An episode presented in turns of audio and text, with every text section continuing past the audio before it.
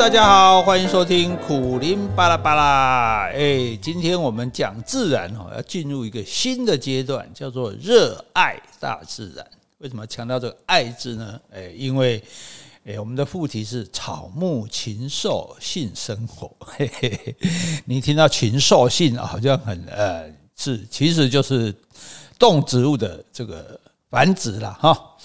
好，那为什么要讲这个东西呢？哈，这个我们先讲一句伟大的话：生命的意义在创造宇宙记起之生命，生活的目的在改善人类全体之生活。哦，如果你稍微有点年纪呢，一定会听过这几句话哈。如果你多用一点心呢，你就可以体会到这一句伟人的话是颠扑不破的真理哈。伟人的才能之一呢，就是把简单的道理啊讲成复杂的话。其实这两句哦，翻成文言文就是“食色性也”哦。不过“食色性也”不是孔子说的，是告子说的哈，不要再弄错了啊。那翻成白话文，“食色性也”呢，就是吃饭跟做爱最重要哦。所以创造宇宙继起的生命。那就是生小孩嘛，对不对？生小孩呢，当然要做爱，改善人类的生活，那当然是从吃饭开始嘛，哈，至少改善自己的生活啊。所以再讲的明确一点，就是说我们活着呢，无非就是为了饮食男女啊。当然，我们通常只关心人类自己的饮饮食了哈，还有自己的男女了哈。像这个以前很多两性作家，吴若权啊、吴淡如啦、我啦哈。那现在也有不少两性作家，什么四一啦、H 啦、女王啦哈。那他们其实用的是跟我们大同小异的词汇哦，非常相似的态度去解答和过去一模一样的问题哦。反正两性之间呢，永远都是和谐与矛盾。紧密与冲突，痛苦与狂喜，再过一万年呢，也也还会有不能够解决的同样形态的问题啊。好，那做了十几年的自然生态观察者啊，我忽然就想到，那除了人类哦，动物、植物的两性生活又是怎么样的呢？有会存在跟我们一样的快乐和痛苦、满足和烦恼吗？就来给他稍稍的研究一下。哇！研究之下大惊失色，原来他们那么乱哦。以动物来说，他们会性侵、会乱伦、会滥交、会杂交、会援交、会 SM、会捡尸、会续妾、会偷情、会遗弃，当然也会自慰、会口交啊！你不相信？嘿嘿，有一种动物会口交哈，到时候再告诉你。会三 P，还有会情杀，也会杀婴、杀婴儿哦，甚至杀夫哇！我要活下去，尤其是我的小孩要活下去哈，这是唯一绝不动摇、至死追求的目标哦。那这是动物，那你说植物不会吧？植物它不会动嘛，但是植物虽然不会动啊，它会铺路，它会射诱，它会射精。他会骗婚，他会设陷阱，他会搞仙人跳，会 DIY 哦，也会打车轮。打车轮不懂啊，问别人。好，一点也不遑多让哈，跟动物一样有多彩多姿的性生活哈。那更赞的就是说，描写他们的性生活不会触及尺度的问题啊，就像在那个电视的动物频道里面，动物们毫不羞耻，哎，这样好讲，这样说好吗？这在光天化日下赤裸裸的交配哈，但是不会被当成在看 A 片啊，甚至都还不算限自己啊，都是普遍级的啊，这不是太自由、太奔放、太过瘾了吗？哦，所以我心里就升起了一个念头。我要做全台湾不对，是全华人区第一个生物两性作家。嗯，不过我书读的不多了，所以不晓得国外有没有专门写动植物性生活的作家哈。至少在华文书里面没有看到过哈。台湾文坛呢也还没有同行。那我就来做一件好玩又吓人哦，而不少人真的被吓一跳，不知道动植物会这样会那样哈，而且呢又是很有教育意义的事哈。那对人类之外的所有生物来说，哈，生命的意义何在呢？就在于三要一没有：第一，要别人的基因啊，这样才能有孩子；第二，要最好的基因啊，这样才能有好的孩子、健康的孩子啊；第三呢，基因要一直传下去啊，子子孙孙无绝续也啊。那一个没有呢，就是为了这个三要啊，没有什么呢？没有什么是不可以做的哦。简单有力的讲了，不择手段就对了哦，所以才会有这种种的惊人之举哈。那拍案惊奇之余呢，其实我到时候你听了就知道哈，你也可以感受到哈，每一个生命都在想尽办法，用尽全力跟其他的物种竞争哦，也跟同类竞争，更和残酷的大自然抗争哦。那无非是为了要把宝贵的生命呢一脉相传的存活下去而已哦。诶，这个可能你会说我多愁善感然后，可是我每次都写到这这这都会自己觉得很好笑，而且有时候很感动哈。你看一只小虫，一株小草，甚至都看不见的一颗孢子啊，不是那个小笼包的包子哈，是蕨类植物的身上的孢子哈，都会为了求生努力而勇敢的奋斗哦。所以相形之下，很轻松的就能够获得生命、拥有人生、享受生活的我们人类，有什么理由不能活下去呢？有什么借口不重视每一个生命呢？啊，所以呢，我们就来好好的讨论一下哈。从今天开始来讨论这个热爱大自然哈，草木禽兽的性生活。好，我们第一篇要上场的呢是凤蝶哦。那我们会在想办法在脸书 po 上照片给大家看哈。凤蝶就是你在野外看到那个最大只的黑色的哦，那飞得很慢，翩翩起舞，然后呃尾翼有两个角，就是它的翅膀的下翅会突出两个尖角来哦。一般的啊的，那这个叫做凤蝶哈。那凤蝶是个色老头，诶，那公凤蝶哈，几乎每一只都美丽绝伦哦。诶，那母凤蝶要怎么选选对象呢？告诉你一个秘密哦，女权人士应该会很乐意听到。诶，凤蝶是一妻多夫制。好，好，那大家知道哈，昆虫是世界上种类最多、数量也最多的动物。昆虫的定义是什么呢？简单说，哦。我们也讲过了哈，就是六只脚啊，所以八只脚的昆蜘蛛呢就不是昆虫啊，不要搞混了。以及有翅膀，就翅膀，蚂蚁没有翅膀啊，哎，有些是用完就退化掉的，但是原则上是有翅膀啊。那这个定义是对成虫而言哈，就是说这个已经长成成虫的，不是它的幼虫啊。比如说蝴蝶，蝴蝶很多人就说哦，蝴蝶的幼虫是什么？大家直接反应啊，毛毛虫啊。那还有一个很著名的脑筋急转弯，说梁山伯跟祝英台在一起之后怎么样了？答案是什么？怎么样了？哎，生了一堆小毛毛虫，因为他们最后不是变成蝴蝶了嘛？哈，哎，光想到这个画面就让人起鸡皮疙瘩，可怕哦！那其实大部分有毛的虫啊，都是蛾的幼虫哦，不是蝴蝶的幼虫哦。所以这里要更正一下。蝴蝶的幼虫不叫毛毛虫，好吧？蝴蝶是呃，毛毛虫是蛾哦，晚上飞的那个蛾的幼虫。那蝴蝶的幼虫叫做什么呢？诶，你我料想你也答不出来哦。我跟你讲答案好了，蝴蝶的幼虫叫做蝴蝶幼虫，不是我在整你，真的真的是这样哦。所以很困难的问题呢，往往就有很。简单的答案，嘿，好，那幼虫它为什么又要变成成虫的样子？就毛啊，毛毛虫为什么变成蛾呢？哈，你老老实实照着你毛毛虫的样子过一生就好了嘛，对不对？那像有的蝉，你看哇，更辛苦，幼虫一当当十七年呢，哈，然后呢，你最后两个礼拜才很辛苦的变成蝉啊，整天在树林里面鬼叫鬼叫的哈。那大家当然知道哈，这个。就是为了求偶嘛，哦，那你作为幼虫哈，你用隐蔽的色彩跟外形躲在树上，躲在土里面哦，然后你当然可以安全活命啊。可是问题就是说，林海茫茫啊，不是人海茫茫，是林海茫茫。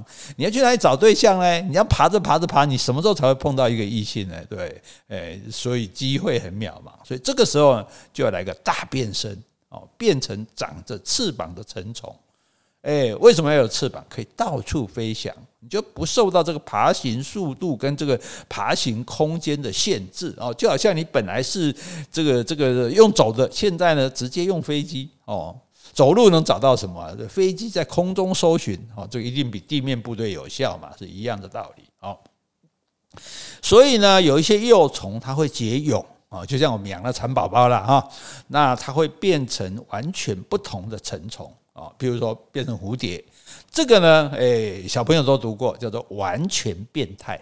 哦，对，变态我们讲讲都怪怪的哈，色老头的变态啊，其实不是这个意思啊，就是说它完全变了一种形态哦。你看这个很特别哦，你看你说哦，小狗大狗，对不对？呃，这个小猫大猫，这个小人大人不是小孩大人哦，都都没有什么大致可以看得出是一样的。可是你看毛毛这个虫跟蛾。对不对？这些幼虫蚕的幼虫跟成蚕的完全不一样啊，所以说它是变态哈。那有一些是没有结蛹，直接变成诶有比较相似一点的成虫，这个比如蟑螂哦，你就没有看到它在中间结蛹嘛啊。那这一种呢叫做不完全变态哦。那不管怎么样呢，都要变态才能求偶啊，变态才能长出翅膀，才能飞啊。那怎么求偶呢？蝉就是比叫声洪亮嘛，哈，萤火虫就是比闪光持久嘛，哈。那甲虫呢，就可以用头上的角斗牛，哈。有时候你在森林里可以看到两只甲虫，哈，就用这个角斗来斗去，把对方推下树去，哈。那蝴蝶要比什么呢？诶，好像只有漂亮可以比。可是蝴蝶差不多都很漂亮啊，尤其是凤蝶哈。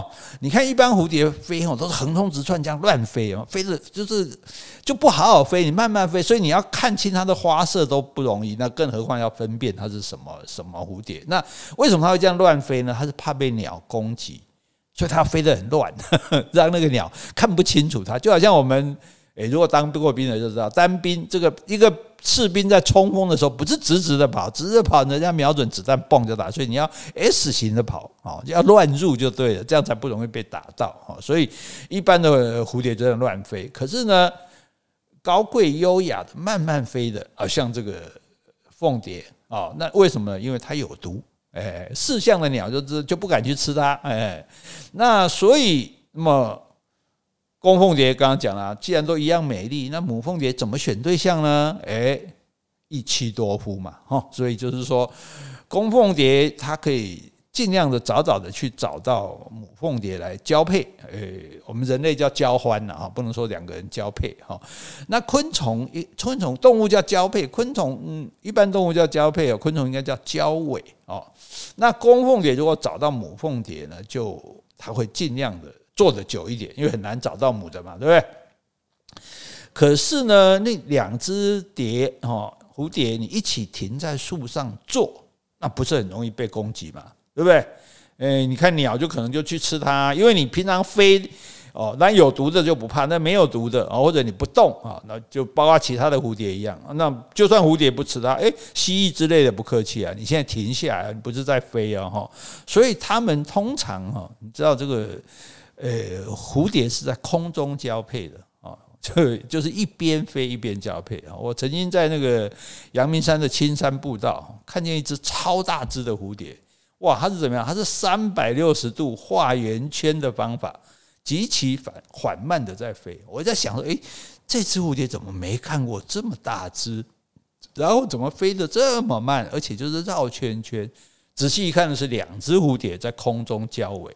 哦，所以它诶飞在空中，但是呢速度会比较慢哈，所以这个你下次有机会去赏蝶，诶六月啊，现在不能出门哈，好，反正以后有机会去赏蝶的话，你要千万多留意哈，这种香艳的画面，对不对？要给他看一下哈。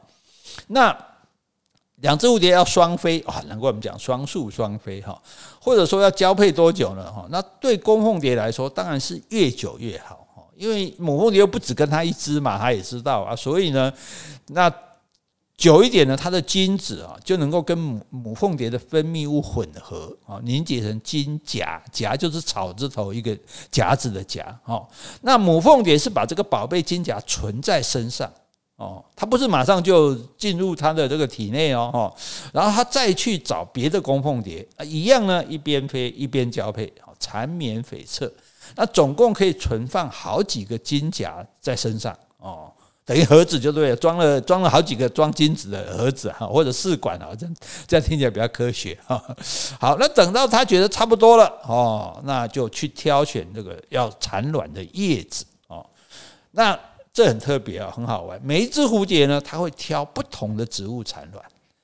为什么呢？因为大家各吃各的嘛，对不对？你吃海鲜，我吃牛肉，对不对？他吃素，就大家各其实都是叶子都是素了，就是说大家挑不同的叶子，因为这个叶子干嘛？将来幼虫孵出来，因为它一颗一片叶子它通常只下一颗卵。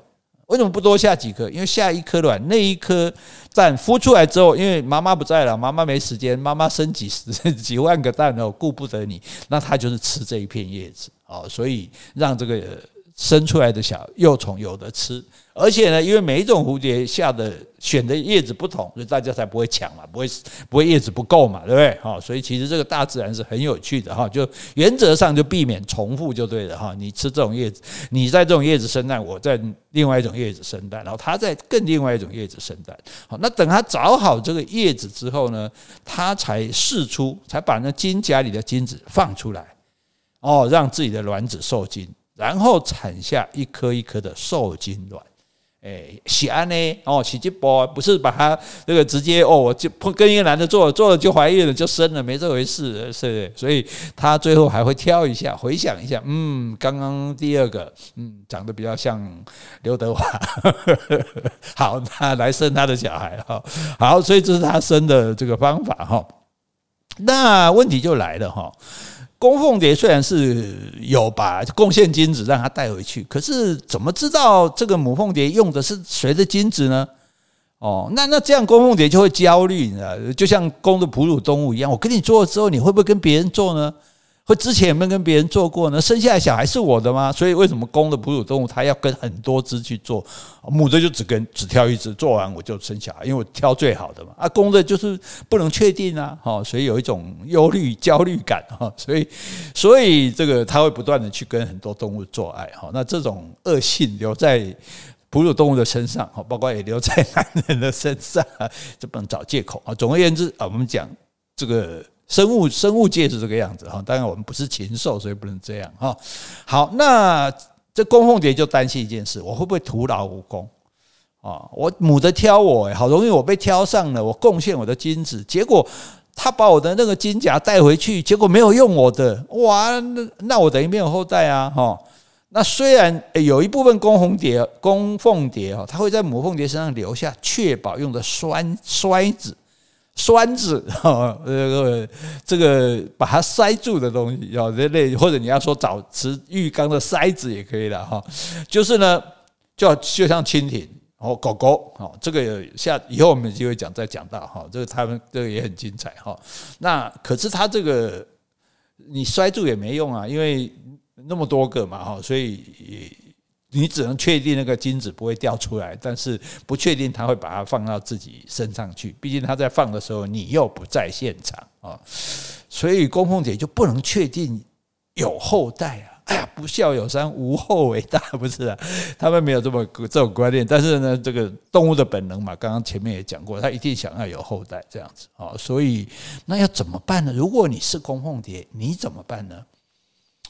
对，你好容易找到母凤蝶，当然是尽量多找几只。那母凤蝶肯跟你交配，OK，你把精子好好的装好，给它带回去，OK。它带回去之后不用，它用别人的，你又不能确定，你又不能一路跟着它破坏它好事，让它跟别人都做不了哈。也也有这种这种动物哈，以后再介绍哈。所以，那你怎么确定它可以生下你的小孩呢？所以现在要跟各位介绍一个惊人的怪异行为。